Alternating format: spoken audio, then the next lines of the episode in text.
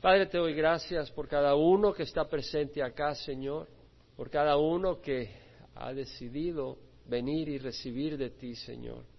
Te doy gracias, Señor, porque sé que hay muchas tentaciones, hay muchas fuerzas, la carne, el mundo y Satanás luchando contra nosotros, porque te odias, Señor.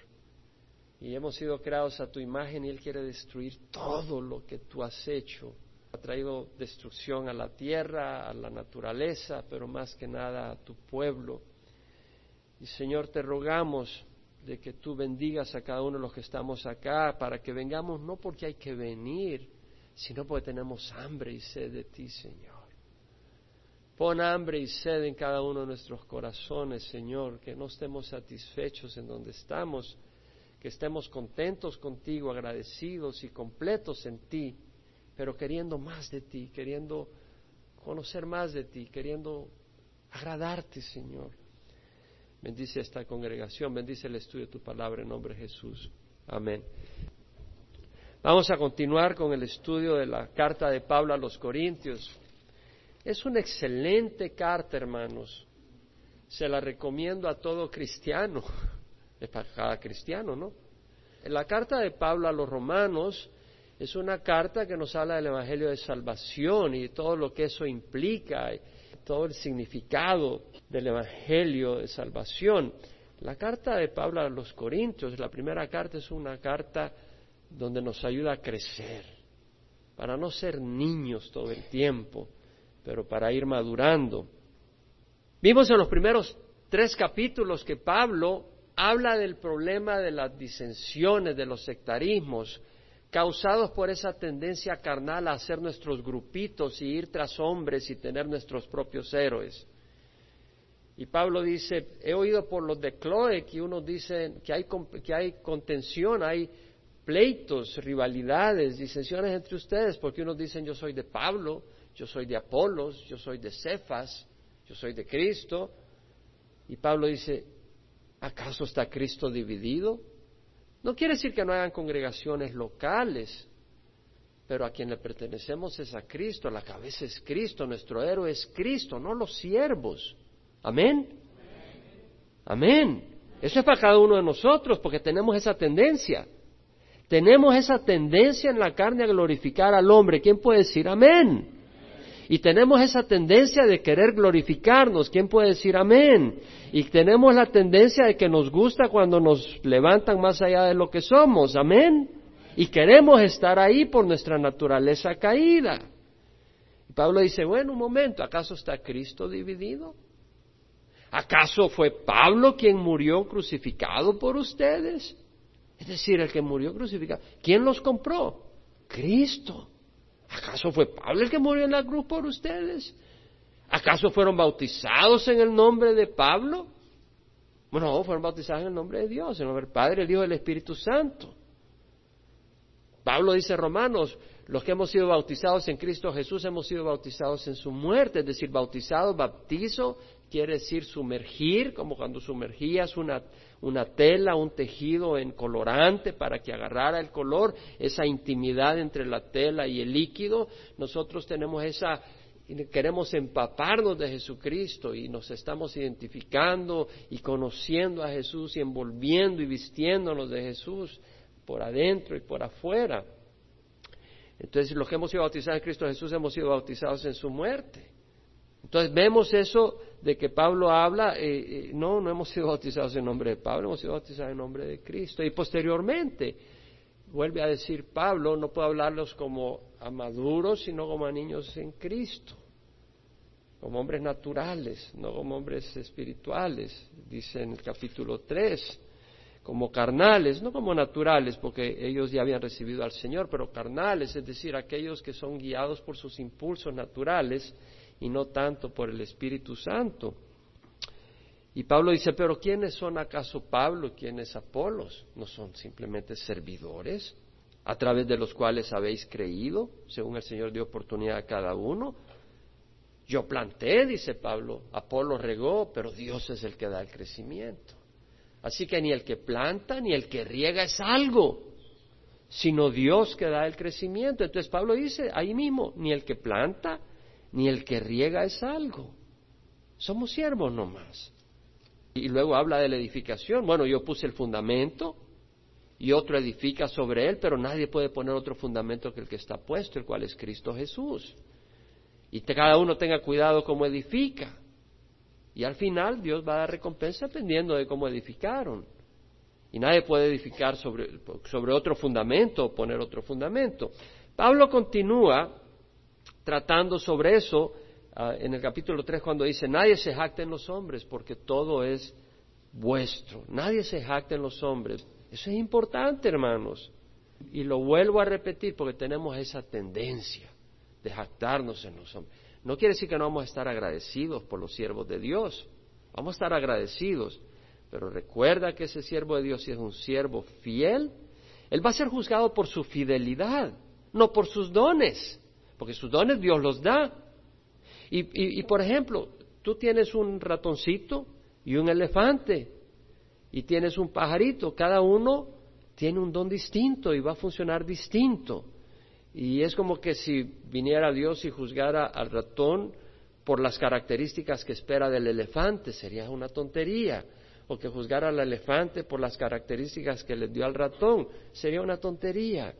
Pero si el ratoncito es fiel, ese ratoncito se va a ganar la admiración de su creador más que un elefante que está hablando en sentido figurativo, por supuesto, que un elefante que es desordenado y, no usa su fuerza ni los dones que, ha recibido.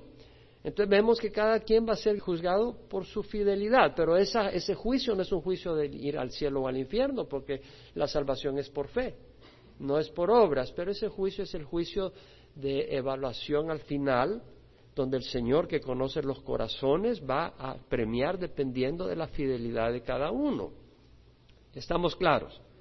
Ahora continúa Pablo y vuelve a hablar y dice que todo hombre nos considere de esta manera como servidores de Cristo y administradores de los misterios de Dios. Qué interesante, Pablo continúa haciendo un énfasis de cómo deben de ser considerados ellos. Que todo hombre nos considere de esta manera, como servidores de Cristo y administradores de los misterios de Dios. Pablo no está interesado en ser considerado más de lo que él es, ¿cierto? Él dice que todo hombre nos considere de esta manera, servidores y mayordomos de Cristo. Eso era él, un servidor de Cristo, y eso es un privilegio. Eso es un privilegio, gloria al Señor. Pero entendamos de que se trata de servir, no de ser servido, sino de servir. Quiere decir que Pablo no buscó robar o usurpar el puesto de Cristo como fundamento de la iglesia, o como cabeza de la iglesia, o como salvador de los hombres. Pablo dijo, nadie puede poner otro fundamento que el que ya está puesto, el cual es Jesucristo. Él entendía claramente que él no era el fundamento de la iglesia en Corinto. Si el Señor te usa para ir y empezar una iglesia, el fundamento no eres tú, el fundamento es Cristo. Y si tú has puesto otro fundamento que no sea Cristo, esa obra no va a permanecer. Pablo cuando escribe a, la, a, la, iglesia en Éfeso dice el marido es la cabeza de la mujer, así como Cristo es cabeza de la iglesia, siendo él mismo el salvador del cuerpo. Entonces nunca diga, bueno, yo voy a ir a tal pueblo porque tengo que salvar a mucha gente de mi familia. Tú no puedes salvar a nadie, no te puedes salvar ni a ti mismo. El Salvador es Cristo.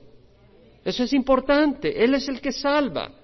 Dios te puede usar, pero el Salvador es Cristo, no nosotros. Cuidado con poner los ojos en los hombres también. Ah, el fulano es evangelista. Bueno, gloria a Dios que Dios lo use, pero Dios te puede usar a ti también. Dios te puede usar a ti también. No buscó el crédito que solo le pertenece a Dios. Cuando Pablo dice, ¿acaso fue Pablo crucificado por vosotros? Él reconoce que el que pagó por ellos es Cristo. No fue Pablo. Pablo dice, ni el que planta ni el que riegue es algo, sino Dios quien da el crecimiento. O sea, él no toma un crédito que no le pertenece. Más adelante dice, todo es vuestro y vosotros de Cristo. Jamás dice vosotros sois de Pablo. Pablo daba, crédito a Dios. En 1 Corintios 2.12 dice, nosotros hemos recibido no el espíritu del mundo, sino el espíritu que viene de Dios para que conozcamos lo que Dios nos ha dado gratuitamente. Él dice, hemos recibido, Dios nos ha dado. Constantemente Pablo no dice, es que yo, es que de mí, es que mi sabiduría, Pablo dice, de hemos recibido gratuitamente por gracia conforme a la gracia de Dios que me fue dada, yo como sabio arquitecto puse el fundamento, conforme a la gracia, al favor de Dios. En ningún momento Pablo se eleva, en ningún momento se establece como una institución. Pablo es un siervo del Señor en las manos del Señor y lo deja claro. Eso no quiere decir de que fue un títere de los hombres, fue un siervo del Señor, de los hombres al Señor. La cabeza era el Señor. Pablo dice, busco ahora el favor de los hombres o el de Dios. ¿O me esfuerzo por agradar a los hombres? Si yo estuviera tratando de agradar a los hombres, no sería siervo de Dios. En otras palabras, Pablo servía al pueblo de Dios, pero su guía, su director, a quien trataba de complacer, no era a los hombres, sino a Dios. Porque si tú tratas de complacer al, al hombre, nunca lo vas a lograr. Y además el hombre tiene intereses que no son sanos. Mejor complacer a Dios. Y a ese es el quien tenemos que complacer. La palabra siervo acá no es diaconía, sino que es uperetes, que quiere decir una persona que está remando bajo, under rower, como dicen en inglés. Era el término que se aplicaba en las embarcaciones romanas, donde había un par de niveles en la embarcación y en el nivel de abajo estaban los que remaban, empujando la embarcación, esos siervos que estaban remando eran servidores que estaban bajo el comando de un comandante, bajo una dirección. Y Pablo dice, somos servidores en ese sentido, con sus manos trabajando. Esa palabra se aplica a un siervo, a un servidor, a un oficial que lleva a cabo la orden del juez, que va, mételo en la prisión y ya viene ese servidor y hace, obedece al juez, o como un encargado de la sinagoga, el que estaba encargado de la sinagoga, del orden de, las cosas en la sinagoga, ese hombre era un servidor o se aplicaba a los siervos del Evangelio. Y luego Pablo dice que nos considere como servidores de Cristo, de Cristo, no dice de la Iglesia Católica, de la Iglesia Evangélica, de Cristo. Y luego dice administradores de los misterios de Dios, y la palabra administrador acá se refiere al administrador de los, de los bienes de un dueño, de un propietario, de un hacendado, por ejemplo, de una familia que contrata a alguien o tiene un siervo que es su mayordomo, que lo pone como mayordomo, así como Potifar puso a José de mayordomo sobre su casa para administrar sus cosas. No le pertenecen a él, pero él es el administrador de esos bienes. Él no es el dueño, pero él tiene la responsabilidad de administrarlas sabiamente y va a ser remunerado dependiendo cómo administre. Entonces, Pablo dice, somos servidores de Cristo y administradores de los misterios, musterión, y esa palabra quiere decir algo que ha estado oculto, algo que no está obvio a la mente humana, que Dios lo tiene que revelar, aquí se refiere a verdades espirituales, a cosas que Dios reveló a la iglesia en los tiempos de Pablo, de los apóstoles, que no se conocían antes, pero que ahora ellos conocieron y que fue revelado por el Espíritu Santo y que nosotros las conocemos también por el Espíritu Santo, que el hombre natural no las entiende. Se confunden, ni sabe qué quiere decir esas cosas. Para ellos es chino porque no tienen el Espíritu para entenderlas. Es algo oculto a ellos. Es el Espíritu el que abre la mente para entenderlas. Entonces Pablo dice, somos administradores de estas verdades que son poderosas, que dan libertad, que dan entendimiento, que bendicen. Entonces Pablo dice que nos consideren de esta manera como servidores de Cristo y administradores de los misterios de Dios. Ahora bien, además se requieren los administradores que cada uno sea hallado fiel. Esto es lo que se requiere. Se requiere, y la palabra requerir acá es buscar con el propósito de hallar. Se busca de una persona, de un administrador de los bienes, que sea fiel. Fíjate bien, Él es apóstol, Él es siervo del Señor. Y no dice se busca, la palabra fiel, ¿qué quiere decir fiel en el ministerio? Confiable en ejecutar las órdenes y las responsabilidades asignadas, diligente en el manejo de los bienes encomendados.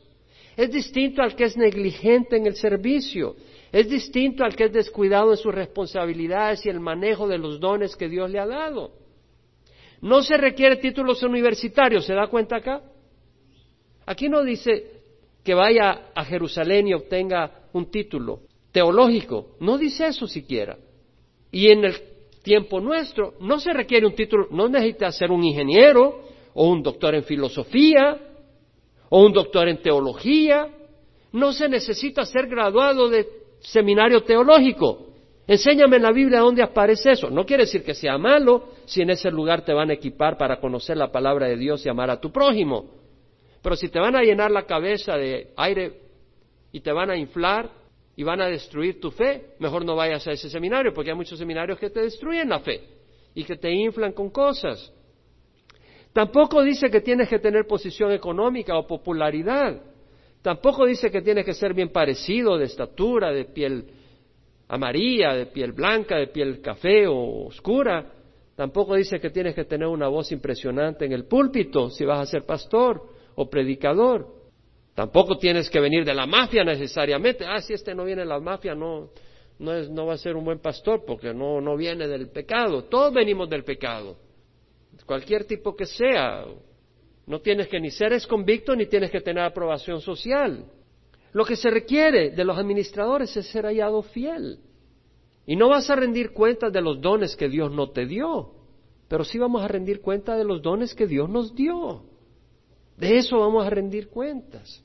Pedro habla eso en su primera epístola, capítulo 4, 10 al 11, cuando dice, según cada uno ha recibido un don especial, úselo sirviéndoos los unos a los otros como buenos administradores de la multiforme gracia de Dios. Dios nos ha dado su gracia. Todo es para que Dios sea glorificado mediante Jesucristo, dice Pedro. Pero vemos de que vamos a ser administradores de los dones que Dios nos ha dado. Luego continúa Pablo, en cuanto a mí, es de poca importancia que yo sea juzgado por vosotros o por cualquier tribunal humano. De hecho, ni aun yo me juzgo a mí mismo, porque no estoy consciente de nada en contra mía, mas no por eso estoy sin culpa, pues el que me juzga es el Señor. Por tanto, no juzguéis antes de tiempo, sino esperad hasta que el Señor venga, el cual sacará a la luz las cosas ocultas en las tinieblas y también pondrá de manifiesto los designios de los corazones, y entonces cada uno recibirá su alabanza de parte de Dios. En cuanto a mí, dice Pablo, es de poca importancia que yo sea juzgado por vosotros o por cualquier tribunal humano. La palabra juzgar acá, de hecho, la New King James Version traduce juzgar, lo mismo que la New International Version. Pero la New Living Translation traduce evaluar y la New American Standard examinar. La palabra juzgar realmente quiere decir juzgar o examinar o investigar para determinar algo, ya sea si eres culpable o, o no eres culpable, o para determinar el valor de algo, evaluar el oro o esta cosa para ver si es oro puro, considerar algo para dar un dictamen. Y Pablo no se preocupaba tanto por la opinión o concepto que otros tenían de él. ¿Por qué dice eso? Porque habían sectarismos. Y algunos no se impresionaban por la altura de Pablo o por la manera de hablar. Entonces, si bien él había sido usado por el Señor para establecer el fundamento y fundar la iglesia en Corintio, cuando llegó Apolo, su nombre más impresionante, muy usado por el Señor, otros fueron em-, empujados por su estilo, por lo que fuera, empezaron a despreciar a Pablo. En otras palabras, estaban empezando a ver a Pablo de menos. Quiere decir que estaban comparando a Pablo con Apolos. Y Pablo dice un momento, ustedes me están juzgando y ya me están poniendo de menos. Deje a Dios que Él se encargue de juzgar. Dejen de tonterías de estar evaluando y comparando fulano con mengano. Dios es el que va a juzgar. Y esto es importante, porque si nos preocupa un poco la opinión y los conceptos que otros tienen de nosotros. ¿Quién puede decir amén? Esa es nuestra naturaleza y a Pablo también, pero no dejó que eso afectara su ministerio, que esa es una diferencia. Como seres humanos nos afecta, si tienen una buena opinión de nosotros, nos agrada. Si tienen una mala opinión de nosotros, nos hiere. Eso es por demás. Esa es la naturaleza humana. Pero eso no debe de afectar nuestro ministerio ni nuestro caminar. Muchas veces nos desanimamos por la crítica injusta. A veces nos desanimamos por la crítica justa. Pero cuando la crítica es injusta, más fácil desanimarse. No debe ser así. Debemos de tener los ojos puestos en el Señor. Muchas veces hay gente que deja el servicio a Dios por el criticismo, justo o injusto que recibe. Y si el criticismo es injusto, pues mucho más fuerte, como digo. Y muchos dejan el ministerio por eso. Pues te aseguro que cuando estás ministrando como pastor de una iglesia o en otra posición de liderazgo, eres el punto de ataque del enemigo. Y el enemigo no solo usa el aire, él usa personas y busca usar personas hasta llegadas a ti. Ahora, esto no quiere decir que Pablo no estaba diciendo que a él no le importaba para nada la opinión de otros en el sentido de que no había lugar para la observación, la corrección. Pablo mismo corrigió a Pedro públicamente y le, tildó de hipócrita en una ocasión. Fue fuerte en una ocasión debido al error que estaba metiéndose Pedro. Sí hay lugar para la amonestación y hay lugar para la exhortación y tenemos que ser sensibles para ello. Y cuando nos dicen algo, nos duela o no nos duela, siempre es importante traérselo al Señor y decir, Señor, ¿qué puede haber de cierto en esto? Y también decir, Señor, tal vez aquí no hay nada cierto, pero ayúdame a que no sea cierta esta acusación. Amén. Porque la Biblia dice, toda escritura es, es, inspirada por Dios y es útil para enseñar, reprender, corregir e instruir en justicia, para que el hombre de Dios sea perfecto, es decir, maduro, equipado para toda buena obra. Necesitamos tener un corazón sensible para aquellas correcciones que nos quiera hacer el Señor a través de nuestros hermanos. En Proverbios 27, 6 el autor dice, fieles son las heridas del amigo, pero profusos los besos del enemigo. El enemigo te va a dejar que sigas así como un niño malcriado e inmaduro. Pero el verdadero hermano, el verdadero amigo, sí va a ser de edificación en tu vida. Claro, tenemos que hacerlo con amor y con paciencia, Pablo dice, no reprendas con duro al anciano, sino más bien exhórtalo como a padre. Y en esta cultura muchas veces a los padres se les tratan como basura. Pero Pablo habla en el sentido cultural de su tiempo, donde a los padres se les respetaba y se les honraba. Y dice, no prendas, y eso no solo es una, un valor cultural, sino bíblico. No reprendas con dureza al anciano. Ahora, cuando Pablo dice, porque podemos ser arrogantes, es de poca importancia que yo sea juzgado, no estaba diciendo que a él no le importaba la buena reputación. Es importante buscar tener una buena reputación, pero no debes dejar de que eso sea lo que dirija tu vida, porque muchas veces es por demás el enemigo está contra ti y, y te daña hasta tu reputación. Pero si no hay razón de parte tuya, pues no deje que eso te afecte. Si hay razón porque tú eres un ladrón, eres un mujeriego, entonces sí, preocúpate porque tu problema es tú, no es la, no es la gente. Pero Pablo dice en 2 Corintios, tenemos cuidado de que nadie nos desacredite en esta generosa ofrenda administrada por nosotros, pues nos preocupamos por lo que es honrado no solo ante los ojos del Señor, sino también ante los ojos de los hombres. Es decir, es bueno de que haya una buena reputación. Hoy, desgraciadamente, debido al mal testimonio de varios llamados siervos de Dios, muchas personas tienen a la iglesia de Cristo Jesús en mala reputación. ¿Quién puede decir amén? Entonces nosotros tenemos que tener cuidado de mantener una buena reputación. Debemos de buscar mantener una buena reputación en el manejo de los fondos, en el manejo de, las, de la congregación, en el manejo de nuestras vidas. Debemos de buscar hacerlo de una manera que haya un buen respeto, una buen, que el nombre de Dios sea, el nombre de nuestro Señor Jesucristo sea honrado. Pero de nuevo, Pablo acá en el contexto está diciendo, ahora si ustedes me van a juzgar y me van a comparar porque yo hablo no tan impresionantemente en el estilo, o porque no soy alto, o porque no soy de tal lugar. Dios es el que me va a juzgar, dice Pablo. Luego dice, de hecho ni aun yo me juzgo a mí mismo, porque no estoy consciente de nada en contra mía, mas no por eso estoy sin culpa, pues el que me juzga es el Señor. Aquí da dos razones por qué no se juzga a sí mismo, y es importante. Primero, porque no tengo nada que me acuse mi conciencia, dice. No estoy consciente de nada en contra mía. Su conciencia no lo acusa. Pero luego da una segunda razón. Dice, no por eso estoy sin culpa, mas el que me juzgue es el Señor. Lo que está diciendo es que nuestra conciencia no es el estándar absoluto para guiar nuestra vida, sino el Señor. Y por eso necesitamos su palabra, porque nuestra conciencia puede estar un poco endurecida nuestra conciencia está afectada por el pecado, entonces tenemos que tener cuidado. Pero Pablo, para empezar, dice, mi conciencia no me condena. Y es interesante porque Pablo, cuando llega en su tercer viaje a Jerusalén, que lo quieren matar los judíos y el día siguiente, después de que lo protege el, comandante, se dirige a la asamblea de los judíos, los mira fijamente al Sanedrín, al concilio y dice, hermanos, hasta el día de hoy yo he vivido delante de Dios con una conciencia perfectamente limpia. ¡Wow! ¿Qué declaración la de Pablo? Yo he vivido con una conciencia perfectamente limpia, dice Pablo.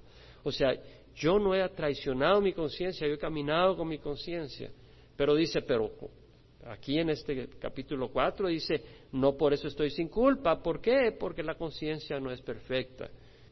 Como dijo David, ¿quién puede discernir sus propios errores? Absuélveme de los que me son ocultos. Salmo 19, 12. Y el Salmo 139, 23, 24, David dice, escudriñame, oh Dios, y conoce mi corazón.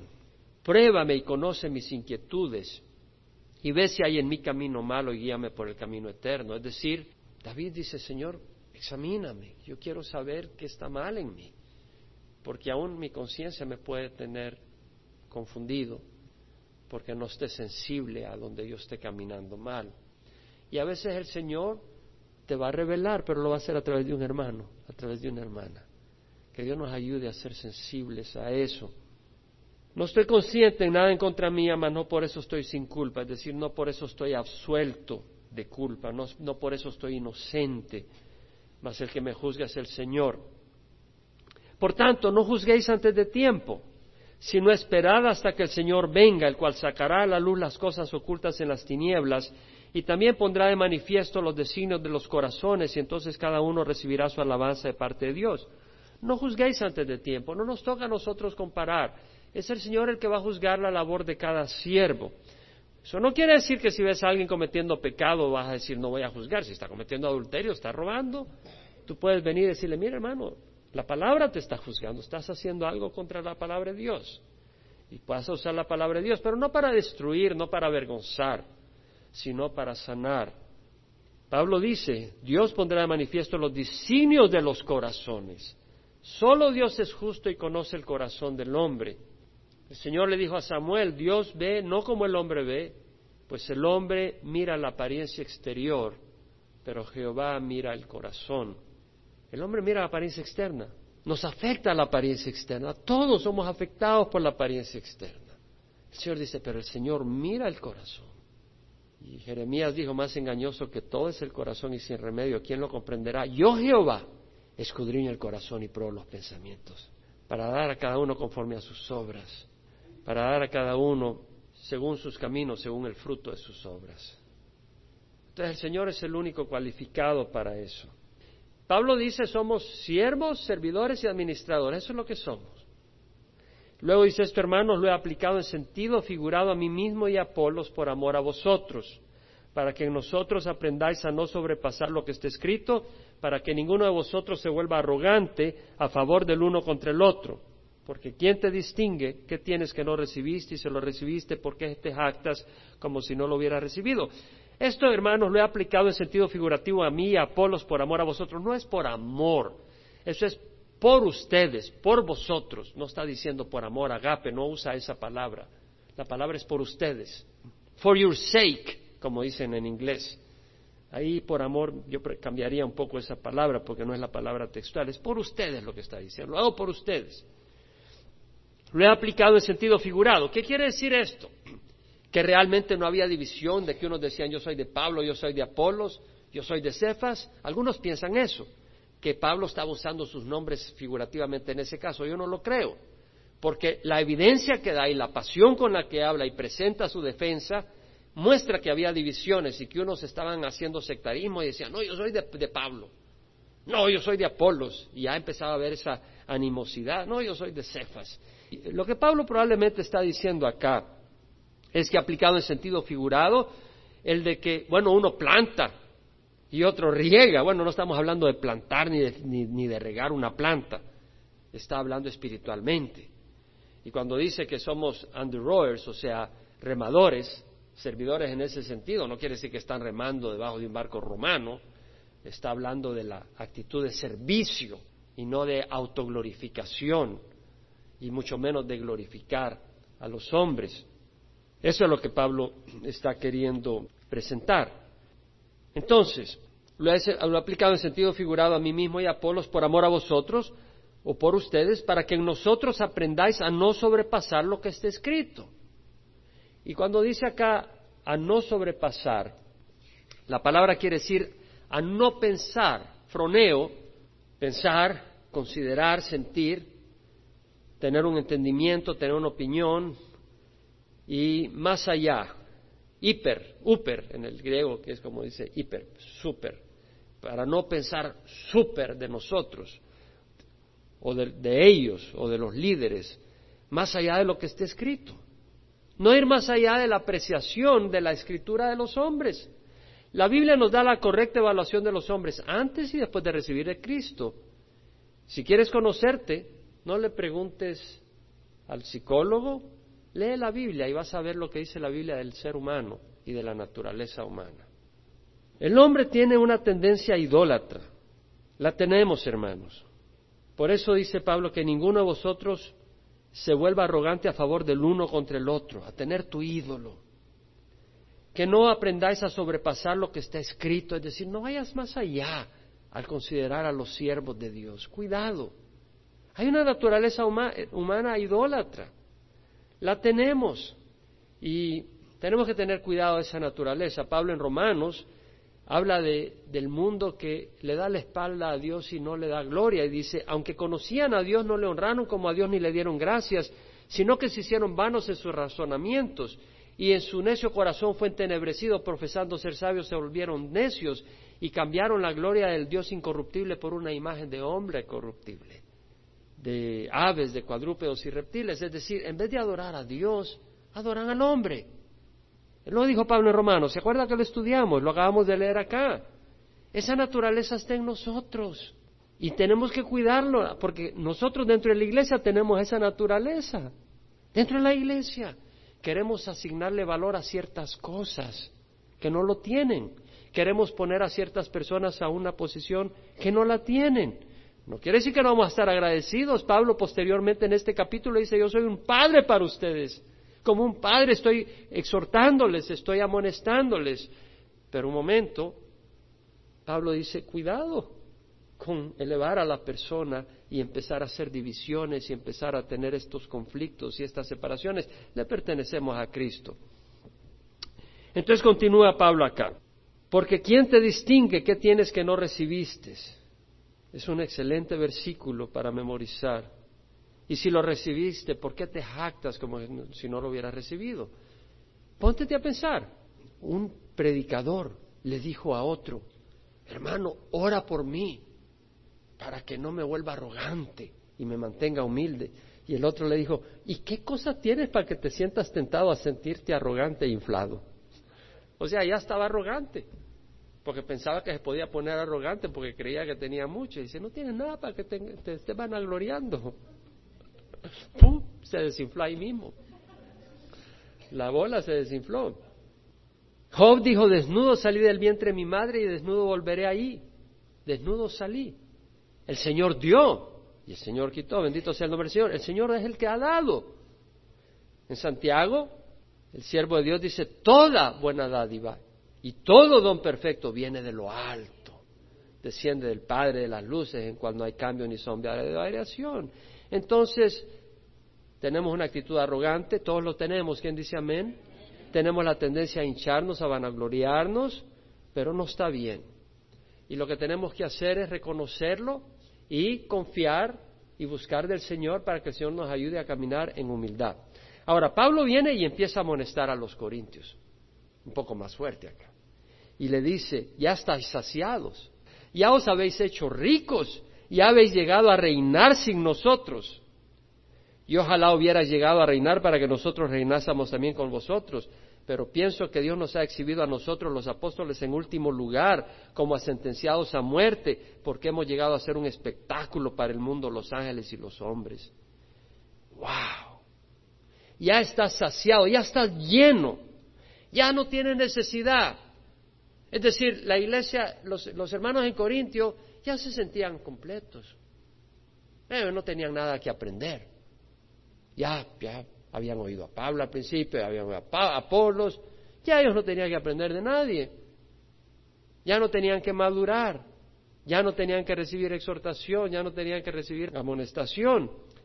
Dice, ya está saciado, ya os habéis hecho ricos. Es triste el día en que tú vengas a la iglesia el domingo y no sientas necesidad de Dios el resto de la semana. Es triste ese día. Ese es un día muy triste. Tenemos necesidad del Señor todo el tiempo. Necesidad, no digo legalismo. Tienes necesidad de respirar. Yo tengo necesidad del Señor que me corrija todo el tiempo. Yo necesito que el Señor me fortalezca todo el tiempo. Yo necesito que el Señor me lave todo el tiempo. Amén. Sí, constantemente. Yo necesito todo el tiempo al Señor. Ya habéis llegado a reinar sin nosotros. O sea, tenían una actitud de señores. Nada de humildad, nada de mansedumbre. Dios nos ayude a los que estamos sirviendo a no reinar. Pablo les dijo, ya habéis llegado a reinar a la iglesia. Pablo y Apolo no estaban reinando. La gente de la iglesia se estaba desvaneciendo y se estaba enorgulleciendo y ellos estaban reinando. Ojalá hubieras llegado a reinar para que nosotros reinásemos también con vosotros. Entonces dice Pablo, pienso que Dios nos ha exhibido a nosotros, Dios, Dios es el que lo ha hecho, nos ha exhibido a nosotros los apóstoles en último lugar. Y la palabra exhibir acá quiere decir apuntar con la mano hacia alguien para que lo mires exponer a la vista, exhibir como en un teatro que exhibes un show o, algo para que la gente lo mire. Pienso que Dios nos ha exhibido a nosotros los apóstoles en último lugar. Ellos se sentían muy orgullosos y arrogantes, criticando y comparando y de todo. Y dice Pablo, nos ha exhibido a nosotros apóstoles en último lugar como a sentenciados a muerte porque hemos llegado a ser un espectáculo para el mundo, los ángeles y los hombres. Tiene que entender el significado de lo que está diciendo Pablo. En el tiempo de Pablo, el general que venía de la guerra después de vencer en una batalla, en la guerra, venía con sus soldados entrando y al final venían los, los presos, los que habían capturado. ¿Ah? Eran los últimos. Y Pablo dice, nos ha exhibido a nosotros los apóstoles en último lugar como sentenciados a muerte, los que iban a morir, eran los que habían capturado el enemigo. Pablo sabía que no iba a salir vivo de esta. Sabía que en el ministerio y en el llamado había tenido todo tipo de ataques y lo trataban de matar en todo lado. Dice, estamos como sentenciados a muerte, hemos llegado a ser un espectáculo espectáculo para el mundo y la palabra espectáculo es teatro, donde ahí viene nuestra palabra teatro. Y se refiere al teatro romano, al coliseo y a estos lugares donde ponían a los hombres a pelear contra fieras y morir para entretener a otros. Y Pablo dice, somos un espectáculo a los hombres que nos están viendo cómo estamos sufriendo y siendo atacados y, y, viviendo en luchas. Somos un espectáculo para los ángeles que están viendo nuestra, nuestra vida y para el mundo.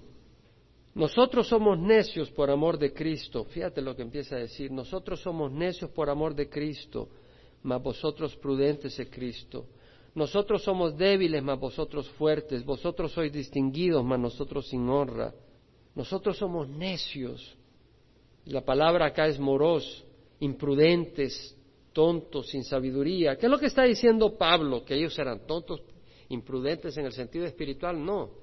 En el sentido espiritual no eran tontos e imprudentes. A los ojos del hombre eran imprudentes. ¿Por qué?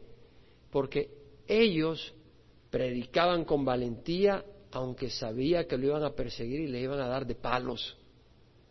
Porque ellos querían que siquiera alguno de ellos se salvara.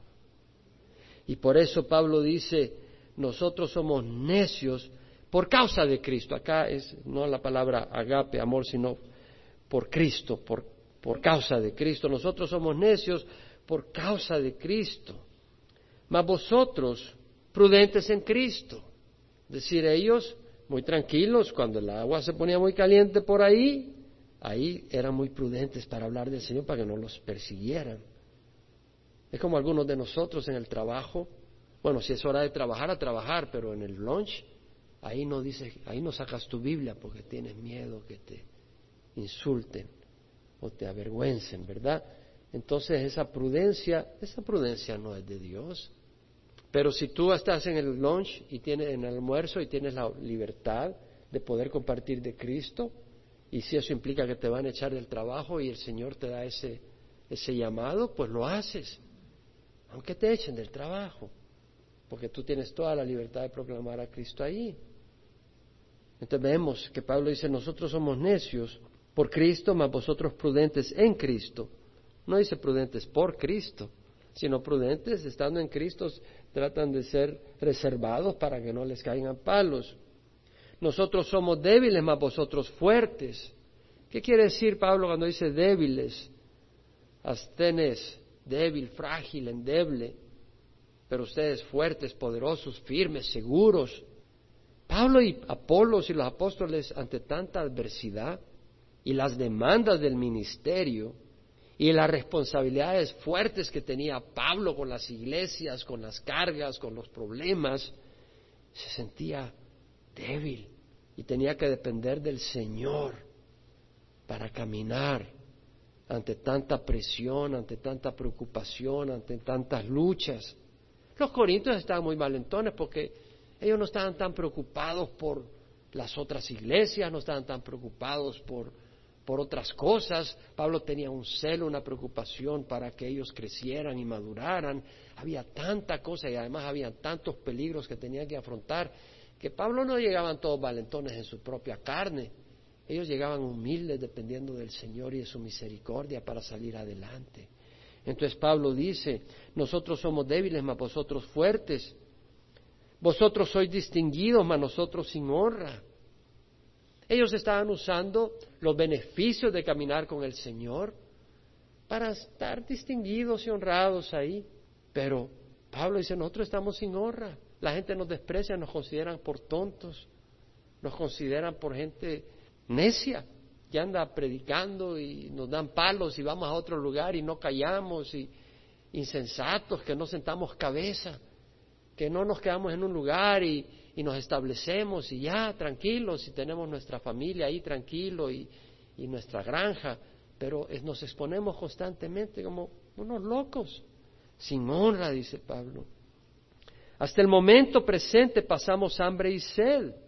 En otras palabras, por el ministerio muchas veces tenían que salir huyendo y no les quedaba tiempo de conseguir comida en el camino o andaba al lugar donde nunca habían ido ellos no había llegado el Evangelio, no había nadie conocido y llegaban a aguantar hambre mientras empezaban a trabajar, etcétera. Andamos mal vestidos, somos maltratados y no tenemos dónde vivir, somos maltratados. La palabra maltratar acá en el griego es golpear con el puño, maltratar violentamente. Porque aquí nosotros nos dijeron, ay, ya no te vieron bien, ya me maltrataron. Aquí Pablo está hablando de maltrato de golpes con puños. Somos maltratados, dice, y no tenemos dónde vivir. No quiere decir que no vivían en algunos lugares, pero no, no tenían un lugar permanente que pudieran llamar casa. Jesucristo, cuando uno dijo, te seguiré a donde vayas, le dijo, las zorras tienen madrigueras y las aves del cielo nidos, pero el Hijo del Hombre no tiene a dónde recostar su cabeza. Entonces vemos el caminar de los apóstoles Qué distinto a los autollamados apóstoles hoy en día. Amén. Es importante abrir los ojos, porque hay algunos que se vislumbran, se ciegan. El apóstol fulano, el apóstol mengano. Y qué distinto caminar el de ellos al de que muestra la palabra del Señor. Y dice, nos agotamos trabajando con nuestras propias manos. Es decir, la palabra agotar acá es trabajar hasta el punto de un cansancio, estar rendidos, estar desgastados del cansancio, trabajar y cansarse hasta el agotamiento, por amor al Evangelio. Pablo recibía ayuda económica de algunos lugares, pero cuando llegaba a un lugar nuevo, del lugar nuevo no recibía para prestigio del Evangelio, para que no pensaran de que él llegaba a, a robarles el dinero a la gente, que su motivación era sacarles el dinero. Y nosotros como congregación, aunque pudiéramos pasar la bolsa de ofrenda durante el servicio, no lo hacemos. Tenemos la caja de ofrenda al final. El Señor te toca y vas a dar, tú vas y das. Si no te toca el Señor la cartera, no ha tocado tu corazón. ¿Cierto? Pero ese no es nuestro énfasis, porque sabemos que ha habido mucho abuso en esa área. Entonces queremos no ser motivo de tropiezo y de malentendidos a la gente, donde solo te pasan hablando del dinero y del dinero que tienes que dar. Y Pablo pues vemos acá esa preocupación y dice, bueno, nos agotamos trabajando con nuestras propias manos, cuando nos ultrajan bendecimos, cuando somos perseguidos los soportamos, cuando nos ultrajan, no dice si nos ultrajan, era un hecho que los ultrajaban, el ministerio de Pablo y los apóstoles impactaba y confrontaba al mundo. Muchas veces reaccionaba el mundo abusivamente de forma verbal y física.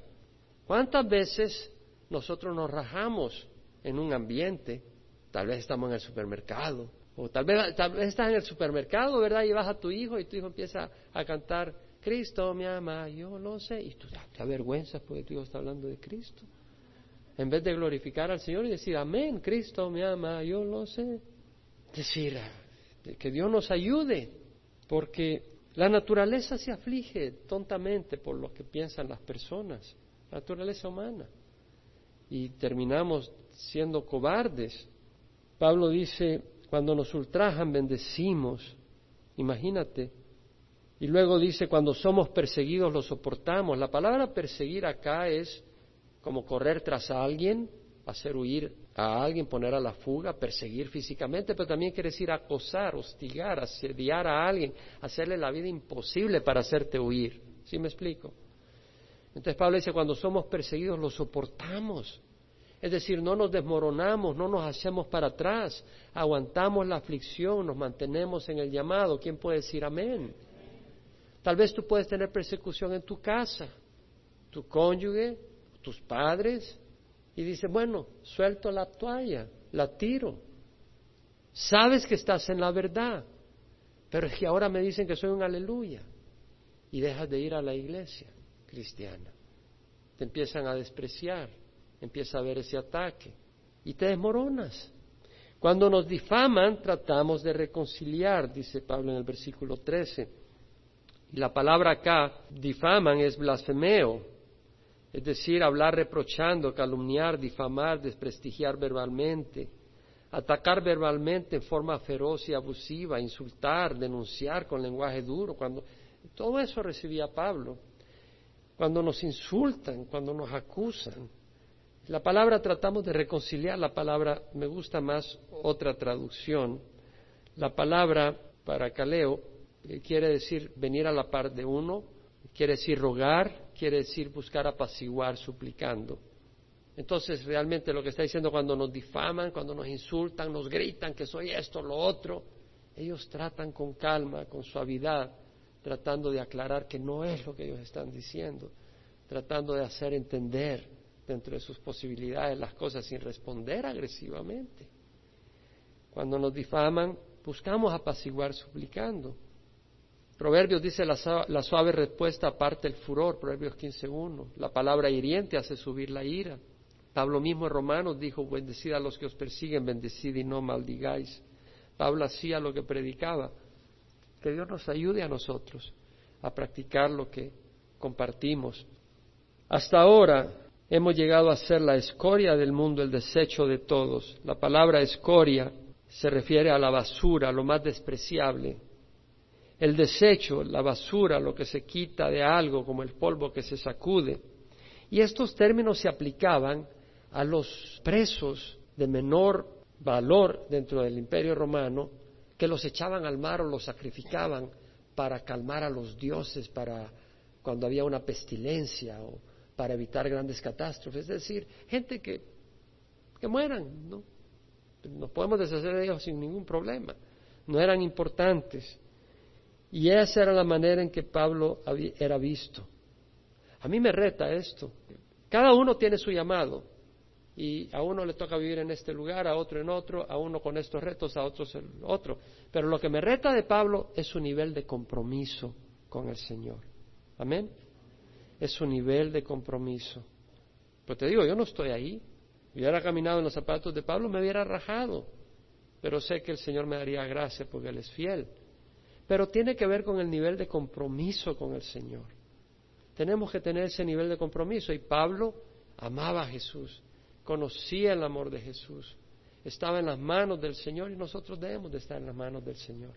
porque es el mejor lugar donde vamos a lograr grandes victorias, como estudiamos el 31 de diciembre. Nuestros ojos no deben de estar puestos en este mundo, sino en el mundo futuro. Y vamos a caminar por fe, no por las consecuencias en este mundo, sino por el fruto para el mundo eterno. Y luego dice Pablo, no escribo esto para avergonzaros. Pablo no está tratando de humillarlos, sino para amonestaros como a hijos amados míos. Hay lugar para la amonestación. Pablo está diciendo, ustedes están engreídos, están arrogantes, están petulantes, están mal. Porque aunque tengáis innumerables maestros en Cristo, sin embargo no tenéis muchos padres, pues en Cristo Jesús yo os engendré por medio del Evangelio. Es decir, el que engendra es la palabra de Dios. Por medio del Evangelio ustedes han nacido de nuevo. Y Pablo reconoce, yo soy un padre espiritual de ustedes. Pablo no, no se sale de ahí, pero acuérdase que todo esto lo ha originado, que empezaron a haber divisiones y sectarismos, donde otras personas decían, ah, Pablo, que, soy de Apolo, yo soy de Cefas. Momentos, ¿de quién son ustedes? Son de Cristo, ni de Pablo, ni de Apolo, ni de Cefas. Pero obviamente creo yo que estaban hiriendo el corazón de Pablo, que había sido un padre espiritual para ellos. Por tanto, os exhorto, dice, sed imitadores míos. Si él era un servidor y un mayordomo, un administrador, y él era un apóstol, ¿cuánto más los demás tendrían que seguir ese camino?